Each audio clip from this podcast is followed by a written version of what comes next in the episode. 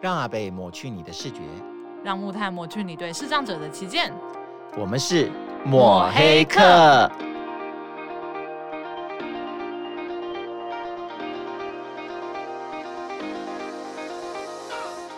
都还好，但是我们发现课程一旦运行开始之后啊，问题就开始，学员的问题开始产生。我们觉得最苦恼的地方，就是刚刚阿贝说的那个精障的部分。我们会发现说，因为我们过去都服务视障者，但是视障者的部分，呃，远距的部分，他可能只是无法用视觉确认，可是我们可以共同的辅导他找出学习的方法。可是我们发现在，在呃课程进行到一段期间之后，所以我就我就发觉哇，后面焦虑的不只是老师，连学员都很焦虑。是，因为我们有十五个学员里面，我们十一位是视障者。嗯啊，其他的四位有包含了呃精神障碍，还有包含了那个肢体障碍，呃，都有各自不一样的议题。那我们从一开始的这一种压力，因为这是一个新的事情，这是一个我们没碰过的事情。嗯，哎，那这个就会有一个压力。那这个压力进来很大的时候，你的焦虑感就会出现。嗯嗯，那焦虑感又会再反过来。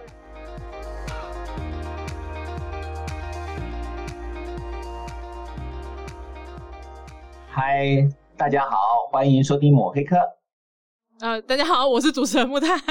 啊，对，我忘了介绍我是谁了，我是主持人呃阿贝加分森。哎、欸，现在远距阿贝有到目前为止有什么感觉吗？我们这样子的远距哈，比我们想象中困难很多，因为我们原来。是觉得说，呃，远距嘛，就是大家都有电脑，都有镜头，啊、呃，都有声音，都有麦克风，都有耳机，应该都可以这个进行教学。不过从前置的作业开始，我们就发觉，呃，一开始我们感受到是要上课老师的焦虑，因为上课的老师他们是视障者，他们对于这样子远距教学的效果是怎么样？因为他们觉得他们比较。没有办法掌握那种学员的回馈，那再加上那个，我觉得软体啊，软体的一些试用上面对他们来讲也是很大的一个挑战。呃，我们前面大概花了蛮长的时间在跟老师们做测试，结果一旦开始做。这个我们那个大计划有没有？就是我们的呃身心障碍者职业训练之后，我就在等你什么时候要说那个大计划。对对，我知道，嘿，嗯，所以我就我就发觉哇，后面焦虑的不只是老师，连学员都很焦虑。是，因为我们有十五个学员里面，我们十一位是视障者，嗯啊，其他的四位有包含了呃精神障碍，还有包含了那个肢体障碍，呃，都有各自不一样的议题。那我们从一开始的电脑的运送，因为居家嘛，大家都不方便来去拿电脑，我们就，而且我们的电脑里面都有做一些设定，所以我们就一一的就开车啊，我们花了一整天的时间把电脑送给他们。后来在整个上课过程，我就发觉哇，这这几乎啊每一天都有很多很多的状况要处理。我们的嘉欣啊，光是每天处理这一些事情，我最印象最深就是每天下了课。啊，一整天的课下完之后，他就会坐在那边发呆，他就完全没 放空，没有办法讲任何的话。你可以知道他有多累。哎、欸，真的，我觉得像这个课程啊，开始运作之后啊，真的每天工作人员跟老师都要花六个至少六个小时的时间挂在线上。那其实，在线上的活动啊，是真的很耗神。就因为大家会觉得说，哎，没有交通移动的时间嘛，我不用从 A 点到 B 点去开会。可是我发现，哎，不对哦，就是我们线上助教不是授课的老师，光是线上助教就觉得很累。其实在，在呃一开始开课前啊，只是在确认环境设备啊，会不会用软体都还好。但是我们发现，课程一旦运行开始之后啊，问题就开始，学员的问题开始产生。我们觉得最苦恼的地方。就是刚刚阿北说的那个精障的部分，我们会发现说，因为我们过去都服务视障者，但是视障者的部分，呃，远距的部分，他可能只是无法用视觉确认，可是我们可以共同的辅导他找出学习的方法。可是我们发现，在呃课程进行到一段期间之后，视障的同学可能慢慢的跟上轨道了，但是开始有像是就是尤其是精障的部分，他们开始会呃进度会严重的落后。但是我们其实，在内部非常密集的讨论之下，我们还是无法找出目前啦，虽然才运行两周，可是我们还是无法找出说，哎，有没有什么解决的方式？其实我们过去也是去年也是有通过这个状况啊。其实我们一直以来零零星星都有在碰到一些精障的个案，就可能视障跟精障合并这样子，所以我们就想，哎，那我们就邀请。呃，精障相关的专业服务者来跟我们聊聊，所以我们今天邀请到谁呢？交给你。其实呢，我我在讲说今天我们邀请的这个贵宾是谁之前，我一定要讲这个木炭啊，一直求我。说一定要找到我们今天来的贵宾 啊！说没有找到他，他都不知道怎么办。哎、欸，我真的很焦虑，好不好？我都对对对，所以我今天非常非常的开心哦，能够找到我们这个新生活的总干事啊，金玲金总干事来到我们的现场，欢迎欢迎金玲。各位听众朋友，大家好，我是台北市新生活协会总干事，我叫金玲。已经很荣幸，就是能够受邀上你们的节目的。呃，金玲，这是你第一次，你是第一次录那个 podcast 吗？诶、欸，对，广播电视，呃，广播节目倒是录过蛮多，但是这个 podcast 是第一次。对，因为我之前呃，其实有看了很多你在这个电视节目啊、广播节目受访的一些这个记录啊，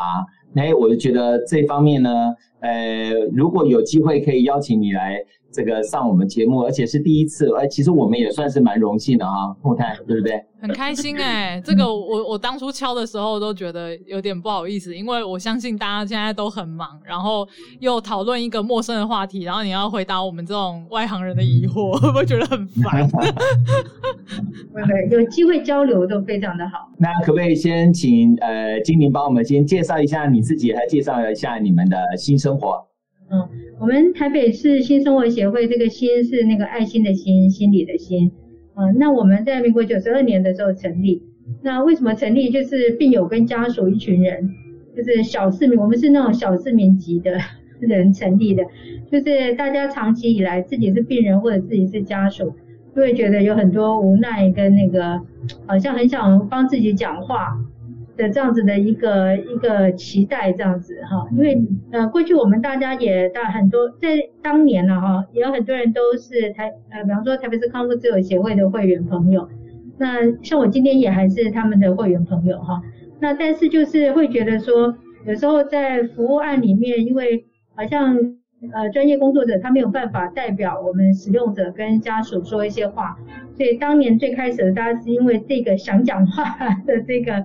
这个念头而成立的，这样，那成立之后就一样，就因为没有钱，没有钱，很多非营利组织可能都这样，没有钱就想办法申请政府补助案，但申请了一个补助案以后，呃，你发现你要筹更多的钱，然后你，然后你一个补助案做一部分又不够，你要再做第二，所以就这样子苦，就就这样风风雨雨撑到现在的。那目前有一些呃服案这几年比较固定的。虽然经费来源可能不大一样，但是比较固定的就是有一个专线电话，我们有一个二七三九八五一六的新家庭专线服务。嗯，那一位同仁在周一到周五上班时间，呃，中午一小时要休息一下，呃，就是周一到周五上班时间接听电话这样。那病友家属都或者关心想要问一些事情的人都可以打电话过来，那也可以在我们学会的网站。呃，有一个留言板，新姐姐咨询信箱那边留留话哈。那另外有一个 IMR 的康复服务，就是包括那个成长团体、病友的同才成长团体，也包括个别服务。那还有，呃，我现在先讲的不是定点的啊。然后还有一个生活支持服务，就有点像在做那个居家照顾服务员这样的角色，就是来帮助听障朋友陪同就医啊，或者是去采，就是说他如果想要呃。就是有一些事情想要处理，或者想要采买一些比较特别的东西的时候，可以来陪同帮个忙。那另外我们定点有两个服务，一个是新朋友工作坊，它是就是大家知道的小作所，就是间作业设施。但是我们收精神障碍类，或者说其他障别，但是有精神疾病的诊断跟那个持续在就诊中的朋友。那另外呃，在那个天母去年。九月，呃，去年十一月六号开办，有一个新城会所，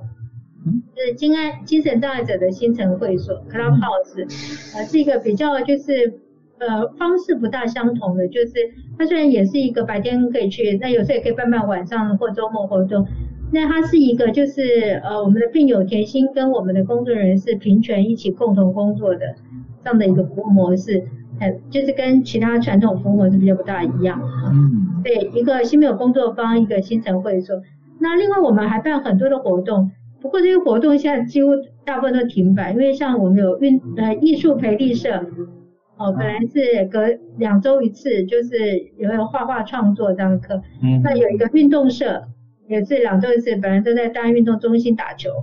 然后有一个新家庭聚会。一个月一次，有一个新家庭暖房，也是一个月一次，嗯，或者有家庭家的课程等等。那这些活动现在除了就是艾玛的康复成长团体转成视讯以外，其他几乎都先停办了。嗯，那我们还有一个比较特别的是甜心投稿，就是精神病友可以这个投稿他的诗词或者是他的画画，那而且几乎就是不会设限，你就写三句也可以投稿。还可以有个小小稿费这样，然后在我们协会的这个发表园地，可以我们帮忙大家 po 到网站上去发表。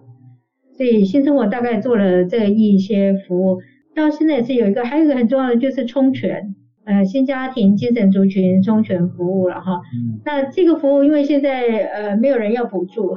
所以没有专人，但是我们。我刚刚讲了，我们当初成立就是为了讲话，所以 所以这个充权服务，我们就是还是会时不时的说一些我们觉得比较重要的呃话，然后让呃希望能够搭起社会跟政府理解精障朋友的这个桥梁。嗯嗯，哎，刚刚总干事分享了蛮多活动，其实我有点好奇，就是像我们会提供职训这样子，那其实刚刚总干事有分享到一些他们有些工作机会，就是。呃，新生活这边提供一些工作，是让精神障碍患者跟员工跟跟你们你们算是有点像你们把关的工作工作人员一起工作这样子。呃，我这样认知是对的。会所，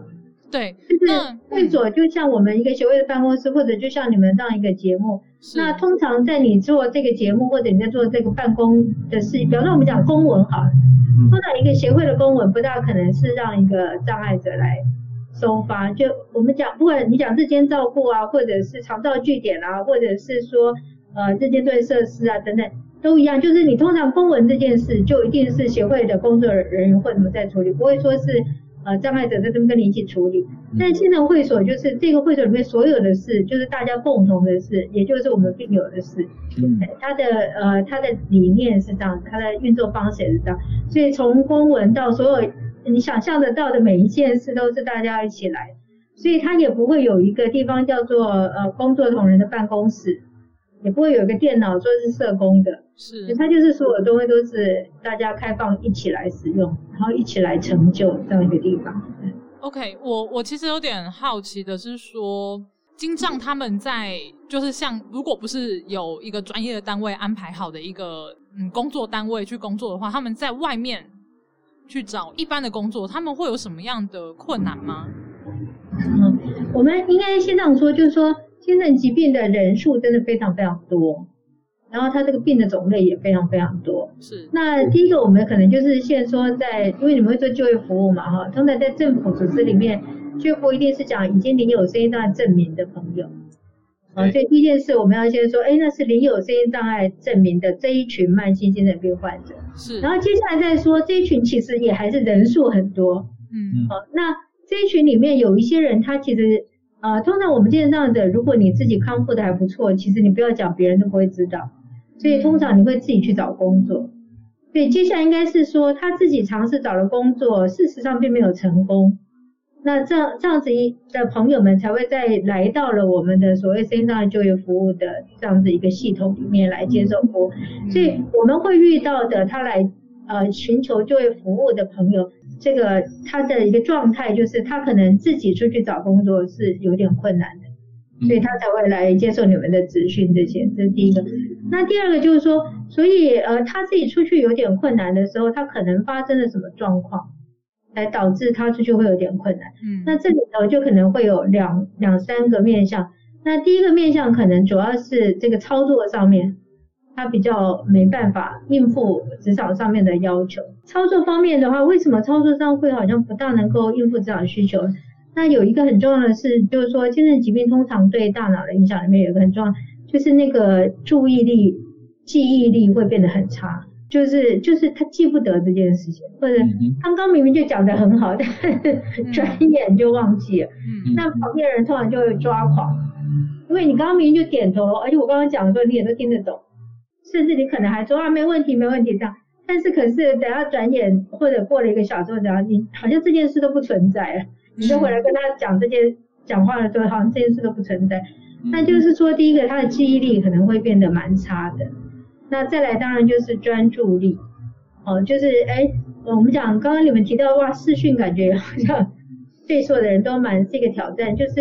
他可能因为我们要 focus 在这个荧幕范围里面，所以他可能对每个人来讲都要更能够静心还有专注，嗯，才有办法一直被锁在这个荧幕上。那这种事情对精神障碍朋友来讲都是比较困难的。还有一个就是我们呃，像我们去年有一个影片《精障揭秘》，就是现在不能常练就能。就是精神障碍者，我们大脑荷尔蒙失调的时候，它会有一个情况，就是我们本来从小到大都有很多大脑累积的经验值，那它就会跟套装软体一样，所以你如果用你的惯用手，可能是右手来写写字就会很快，但是如果叫你用左手写的时候，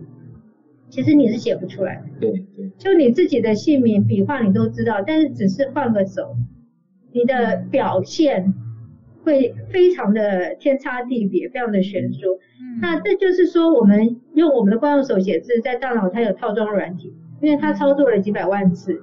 但是我们另外一只手呢，大脑操作可能不到三次，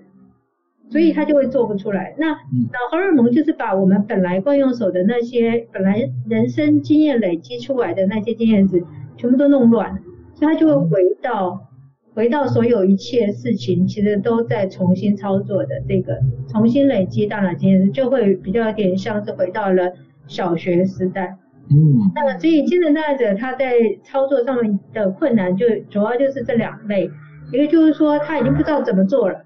他大脑就没有经验了，本来应该有人家就没有，他只剩下好像知道有可以讲，可是在操作上事实上是要从没经验上重新再带起来才行。对，一个这个一个是说他现在就注意注意力跟记忆力很差，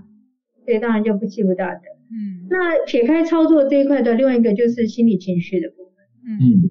哎，那心理情绪的部分也可能大家可以比较理解。其实我觉得很敬佩你们这个单位哈，那个职训你们这么看重这个职训的，说不定有些职业辅导单位想说，啊，那不解封我们就不要办了。这种，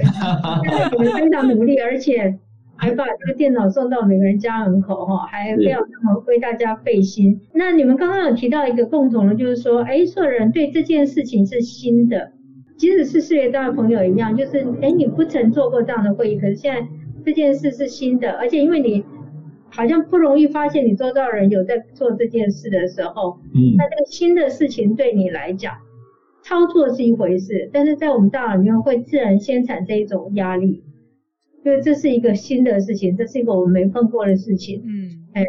那这个就会有一个压力。那这个压力进来很大的时候，你的焦虑感就会出现。嗯嗯，那焦虑感又会再反过来影响你的表现，或者让你就是，假设以精神疾病这一块，大家比较容易就放弃了。嗯，就是那就算了。嗯，不知道这个好像也无所谓。哦，或者就转嫁成别的，好像觉得很不错、很不好的事情等等，就是用一个借口，然后就说好了，那我不要了这样。主要是这个资讯对他如果是一个新的东西的话，那就这些东西就一定会产生。然后另外还有一个，即便不是现在我们在视讯这种情况，假设是过去呃传统的，为什么他比较难出去上班？通常我们今年。疾病发作的时候，就是因为压力跟体质，是，就是说我们的每个人的脑力不一样，就是说，哎，或者说基层的朋友，可能他就是脑力弱一点，因为这是先天的，嗯，每个人的脑力是不一样，那每个人应该要负荷自己的脑力可以负荷的事情，那这样子就会精神健康。但是如果你负荷你自己脑力所不能负荷的事情，那你就可能会产生精神上面的疾病。嗯，哦，所以那精神疾病就会让他本来有的脑力就变弱了，就变差了，嗯，哦，所以就会变成，嗯，就是因为压力对他来讲很重要，就我们刚刚讲，如果新的事情我就有新的压力，那那那就会阻挡我去做事情。那另外一个还有说，呃，在职场里面其实难免都会长官总要有点要求吧，嗯，对，而且呃总会要求一定是速度要快一点，一定是要做好一点。然后通常长官都是比较不耐烦的，或者也不用跟你解释，直接跳过就告诉你说你就这样做就好了哈。嗯嗯，这个是包括我们自己啊，就是说通常长官会有这些毛病的。那这些东西呃，就是需要一个比较高的所谓的 EQ 啊，或者那个脑力来应付这些东西。嗯，那当你整整体脑力是下降的时候，你在应付事情的能力，或者去消化别人对给你的不好的。压力或情绪这个这个东西，整个就也会下降，所以就会导致说很多人在职场上会被人家认为说职场工作态度不对，那或者他觉得说老板多骂他几句的时候，他会把他在他的大脑里面就扩散了，变一个很大的事情，嗯，然后就啊待不下去了，待不下去了，不能待，不要在老板开口叫我滚蛋之前，我自己就要先告诉老板我不要做了。嗯嗯，那这种是我们在职场里面比较会遇到的事情，这样子。哦，OK，诶，我记得你们那个新朋友工作方式在那个六张里嘛，对不对？呃，对，在灵光捷运在那边。哎，对对对，那呃，像那样子的工作方啊，它也是呃类似在工作嘛，对不对？只是旁边有一些教保员。嗯，工作方通常只能够叫做职业陶冶。啊，陶冶就是跟所谓的那个工呃真实上班工作的量这些是差很多的。所以日间作业设施，它原来在政府的这个服务分类里面是指说，有一些障碍朋友，特别性障碍朋友，他去不了庇护工厂啊，因为我们知道在就业体系里面，你先会有一般性就业、社区化就业啊、支持性就业，然后接下来是庇护工厂。对。那有些人连庇护工厂可能都会嫌他。还不够稳啊，不够好的时候，那过去就是说，那就到日间作业设施，嗯嗯嗯，帮助你可以呃持续的有一个复健，然后 maintain 你不要再退，嗯，因为我们的脑力其实都是呃就是逆水行舟，不进则退，嗯，就是不管是身身体的肌肉还是大脑的 这个细胞，嗯，你如果没有常常在操练的话，其实你就会一直退。那呃不不管是智能障碍朋友，还是自闭症的朋友，还是精神障碍朋友。如果你呃，他们很多人就是说高中职毕业之后，如果你在这个社会上就没有一个地方可以互动，那个地方可以再继续在生活上面有一些这个功能的维护维持的话，那你可能在家里就会退得很快，就会所谓的越来越弱化这样。是。所以这些对策是原来就是想要补这一块，说哎，现在庇护工厂要进去很难，进不去，嗯、那这些朋友们就可以来这些作业设施，所以它可以有娱乐性活动的安排。嗯，那么他也可以有生活化这个技能的指导。那当然，然后因为毕竟还是叫日间作业设施，所以我们都会找一些代工啊或者知识产品的这种作业项目，就在在这个工作坊里面一定都会呃每天会进行一些的。那像这样子的工作坊，针对精神障碍的朋友，在交代给他们做一些事情的时候，有没有一些特别需要注意的地方？其实我们可以那个从我们。一百年刚刚成立的时候说起，那个时候我们就是社工要去找代工嘛。好，那呃大家知道我们那当时接的代工最最最最最失败的 这个代工项目呢，就是一个我们如果去文具店买那个包装纸，不是都会放进一个塑胶套里面？对对。对，你在文具店买那个漂漂亮亮的那个有有有对对。那那个是我们最最失败的一个代工项目，就是就是。就是有一个代工老板，他有这个东西，叫叫我们把那个纸，然后卷进那个套子里面。嗯，那你看这个为什么会失败？就是这个事情的步骤过程中，充满了你的手部的知觉，要非常的灵巧，然后你要能够很清楚的知道你用力要平均，然后你还要能够感受到说你有没有压到哪一个纸的哪里了，然后那个纸卷的很小的时候，那个塑胶圈又很小，就塑胶套又很小。你要对得很精准才才能够放进来，所以呢，这个全部都是经常者的致命伤。其实很多家属在自己的病家中的病人发病不久之后，可能经过慢性病房然后出院，呃急性病房，然后出院之后就说啊要不要去日间留院呢？啊，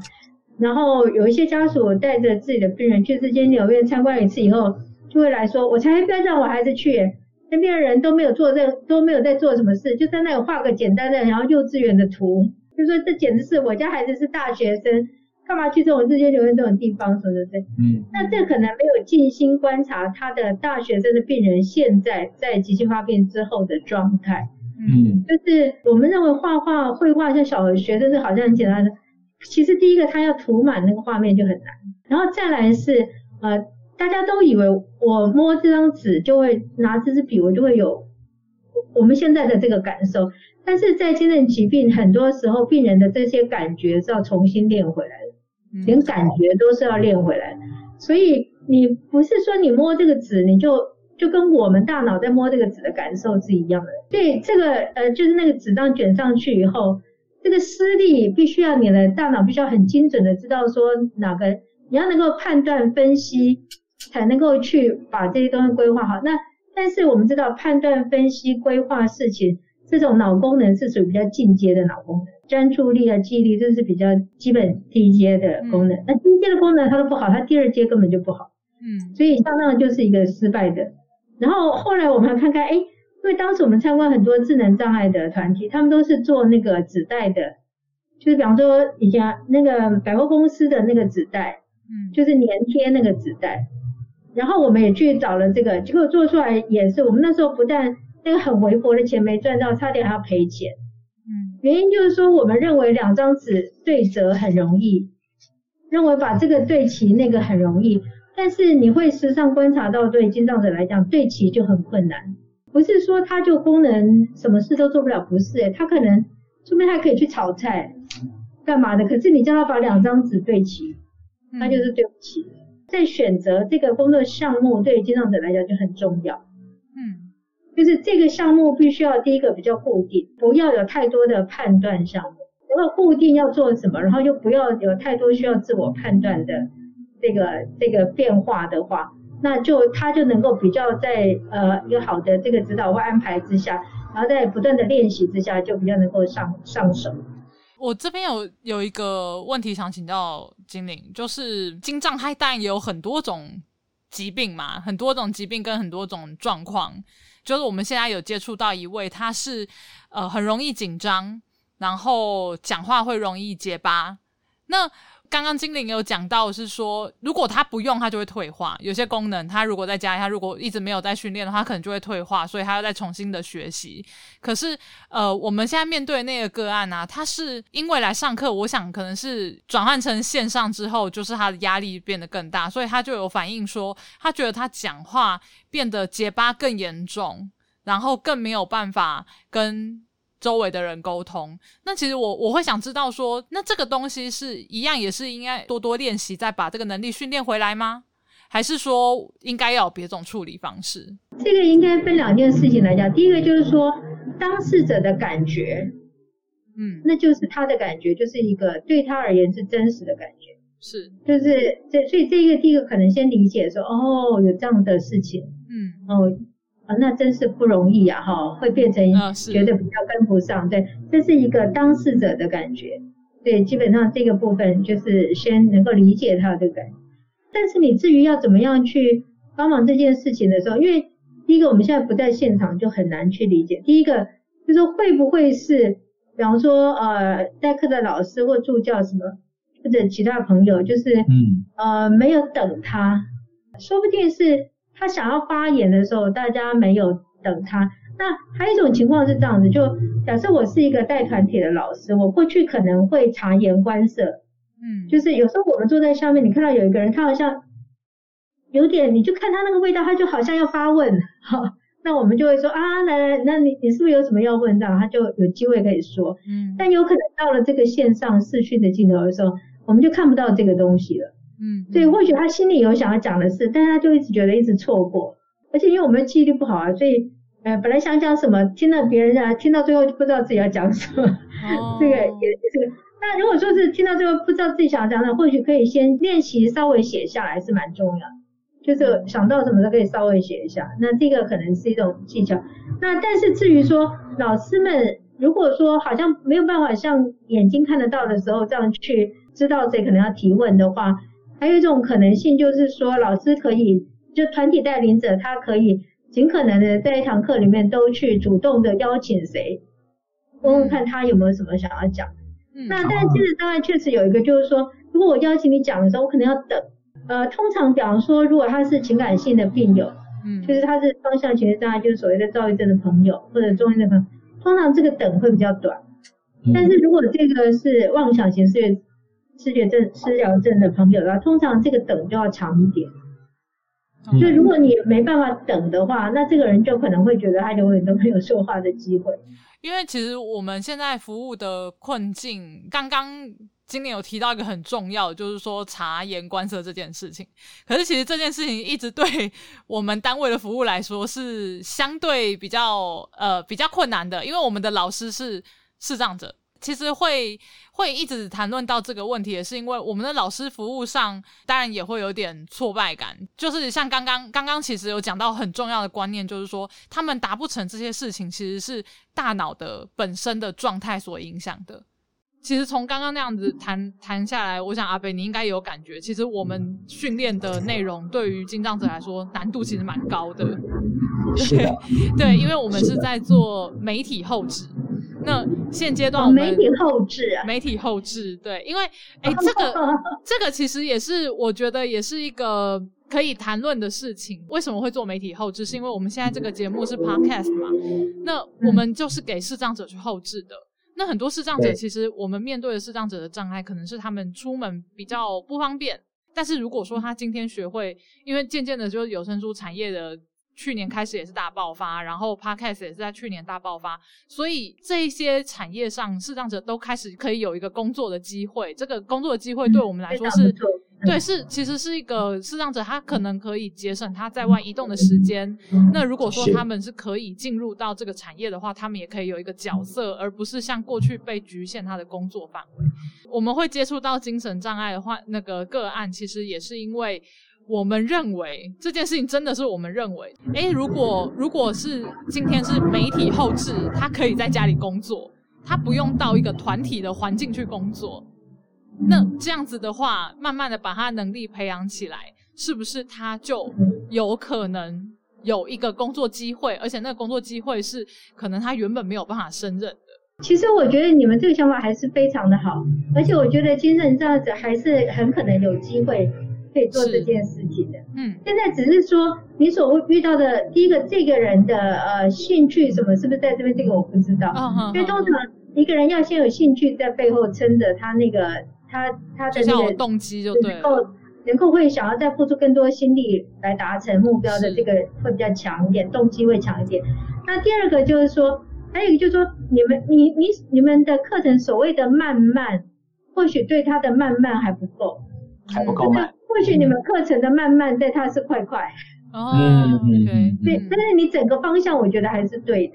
就是所以然后接着那个仍然是有可能在这个产业还是有可能会。会有机会的，主要就是还是要抓到这个人的节奏，因为有可能其他的人在大脑消化这些的时候都比他快，这是有可能的。嗯，所以你们整体的进度还是超过了他那个学习的进度，这可能这个，或者是在学习项目里面或者要交作业这些，可不可以给他的量少一点或者什么之类的？嗯，这个是我们目前的想法。对。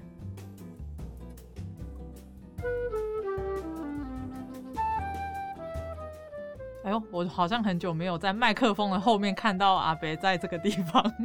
呃，我终于可以不用在镜头的后面看这个 木炭那张脸。我们，我因为我们回来了，是怎样？我镜头里面有特别瘦还是特别胖吗？我要考虑一下，我要是持续在镜头外还是怎么样？我觉得还是真实的人的感觉比较好一点，人跟人还是要有接触会比较好一点。好，这个礼拜因为降二级嘛，嗯、所以。我们就回办公室工作了，礼拜二开始。嗯、对，那回办公室工作跟远距工作，你有什么感觉吗？嗯、我感觉最大啊，因为从头到尾我都在办公室啊。哎、欸，好像是、欸。对对对对对。然后因为这两个多月哈，嗯，都是一个人嘛，嗯，办公室都很安静，嗯。那从昨天开始，嗯啊，反正就是从你们回来开始啊。办公室一下子就叽叽喳喳，叽叽喳喳。屁嘞！我觉得昨天办公室还是很安静啊。不会啊，我觉得你们回来之后就嗯，这个整个的 office 的波动也不一样，因为原来只有我一个人嘛，那我就感觉就像一个人上班一样，只是 office 比较大一点。你们回来之后真的不一样，可以听到开冰箱的声音啦，影音机的声音啦，敲键盘的声音啦。哎，因为平常我一个人在的时候，不会有这个问题。也也听不到，我自己会觉得，我还是想回办公室。哎，说实在的，哦，为什么？有认真思考过这件事情，嗯、就是说我的工作其实，呃，在办公室工作跟在家里工作，我在家里依然还是可以完成我的工作啦。当然，还是你少不了其他同事需要帮忙支援。嗯，但是我们的工作真的跟人很有关系，就是变成说要花很多时间在讨论。然后当远距之后，那个讨论的成本又再增加的时候，你的工作 loading 还有你的情绪劳动真的会变得很重。其实回到办公室，像像昨天，其实办公室是安静的。为什么会这样？因为其实我们同时有两个线上活动在办，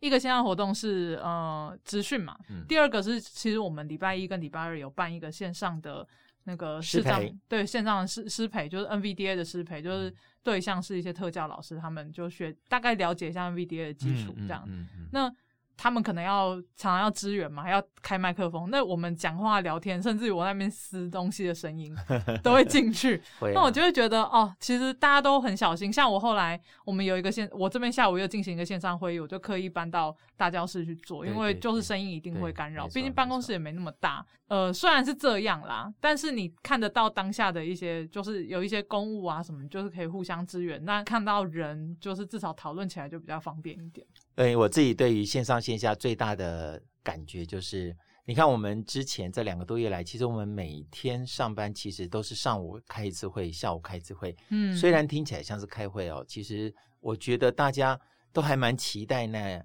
相聚的时刻。嗯嗯嗯，反而是这个从回来之后，虽然不用开会，可是我倒觉得彼此之间在工作上的那一份孤独感就比较没有了。应该是回到我们的工作，其实。毕竟每一个每一个工作的性质都不同嘛。嗯，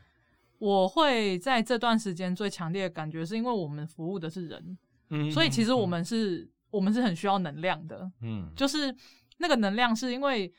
你说讲讲干话啊，分享一下，我都觉得那种那种都是，呃，因为我们在服务人的过程中，其实会有很多的挫折，包含像刚刚的节目里面谈的，其实为什么我们这一集会邀请精灵总干事来？最大原因就是因为我们在服务上有很多很多的挫折，嗯，那那个挫折是，呃，其实过去我们在办公室的时候，那个挫折你是转头就可以跟别人讲的，对，没错。尤其是像，呃，像我旁边坐的就是社工，嗯，所以有的时候听到他接接到什么电话，或者是我做了什么事情，哎，我们就觉得好像哪里怪怪的时候，可能他接完一个电话他很累，那我就可以稍微呃问他一下，哎，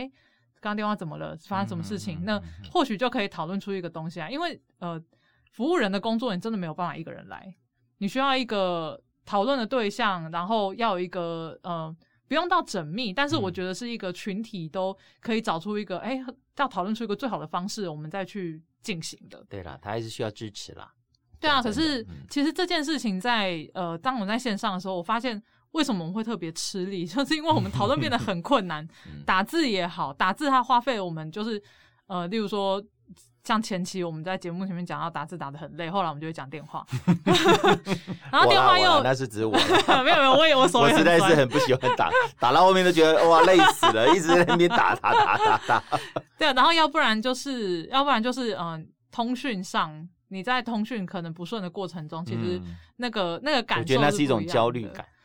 对。就是我，我真的觉得在远距，我们花太多的时间在处理情绪，跟不管是学员还是我们，还是个案，还是老师，其实全部都处在一个呃有一点不知道该怎么做的状况。可是呃，或许有一些工作是真的比较不需要这样，因为我曾经有问过我朋友，我朋友说他回办公室了嘛，那我就说，哎，那你们的差别在哪？他就说他的工作的差别就是交通时间，对他来说他的工作就是这样，所以我我才会呃蛮强烈的感觉到说，或许。我会觉得啊，我很想回办公室，真的是因为我们的工作特性的关系。哎，对，我觉得毕竟我们是做社服嘛，嗯嗯，那我自己在这边这段时间，其实我我我有另外一个工作，就是做接线生 啊。那接线生其实打电话进来，我都会发觉蛮有趣的。就是在疫情这段时间呢，我们的个案会特别的勤快，打电话到办公室来。嗯，嗯，那因为我们有一些伦理必须要呃去守，所以说我们都不会让他们直接跟我们的社工联络。是。那我们就就是他们打电话给我，然后我再跟他们聊聊，聊完之后呢，再跟社工说，社工再跟他们联系。虽然说我们现在的科技也没有说会 delay 到多久啊。可是你可以听得出来，那个我们个案中间的那一股小小的失落，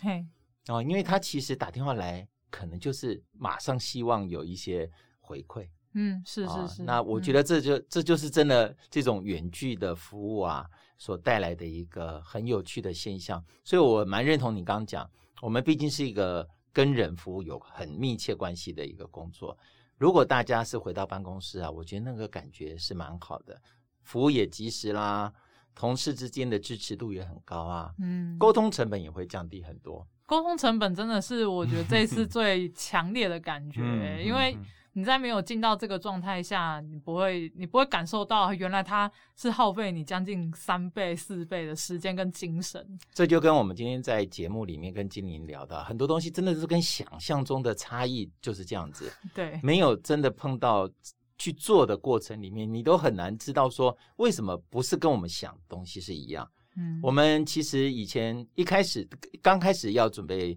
做远距工作的时候，我们觉得应该还好吧，就只是电脑带回家，资料抠一抠，因为反正还是看得到你啊，看得到我啊，还是可以讲话嘛，对，不对？嗯。可是后来发觉真的不是那么回事，就跟我们今天跟精灵聊到，我们这些精藏的朋友，他们在呃居家也好。这种远距的职业训练也好，他们中间所遭遇的困难，确实是我们比较难以想象。这一次我们跟精灵这样子聊，然后也聊到我们这，我们终于回来办公室上班。嗯，我自己一个比较深刻的感触是，呃，我们很庆幸自己是在 NPO，我们很 庆幸自己是在做社福。嗯，我们因为我们在做社福跟做 NPO 会有一个比较。呃，坚定的信念就是，凡事其实你都会有很多未知，你也不知道结果是什么。嗯、那 NPO 的存在，就是我们这一群人，因为是未知的环境，那我们能够做的一件事情就是，都给走了，就丢了，对对对对，对不对？其实我觉得，我们这次的直训远距也是非常大胆的一个尝试。呃，我相信我们以后应该会有蛮多机会可以来好好的跟大家好好的聊一聊。嗯，我们这个远距的直训中间的一些酸甜苦辣。在疫情期间，我们一直有在更新一些社群网站嘛，嗯、像脸书等等的。然后、哦、这段时间木炭最勤快了，这这几个礼拜又开始不勤快，非常非常勤快。对啊，那我们计划，因为刚好现在其实也是暑假啦，嗯、然后我们也是想要把把握机会办一些活动。虽然我们不知道接下来会怎么样，嗯，但是还是会还是会继续努力。那大家就去继续关注我们，有机会不放过嘛？那我们就下礼拜就继续听精灵分享有关于金章服务的一些专业，还有我们到底问哪些愚蠢的问题。问题，那我们下礼拜见喽！好，拜拜。本节目录音设备由正成集团赞助，阿贝木炭录制，泼猴后置。我们是以科技服务视障者的有声书学会。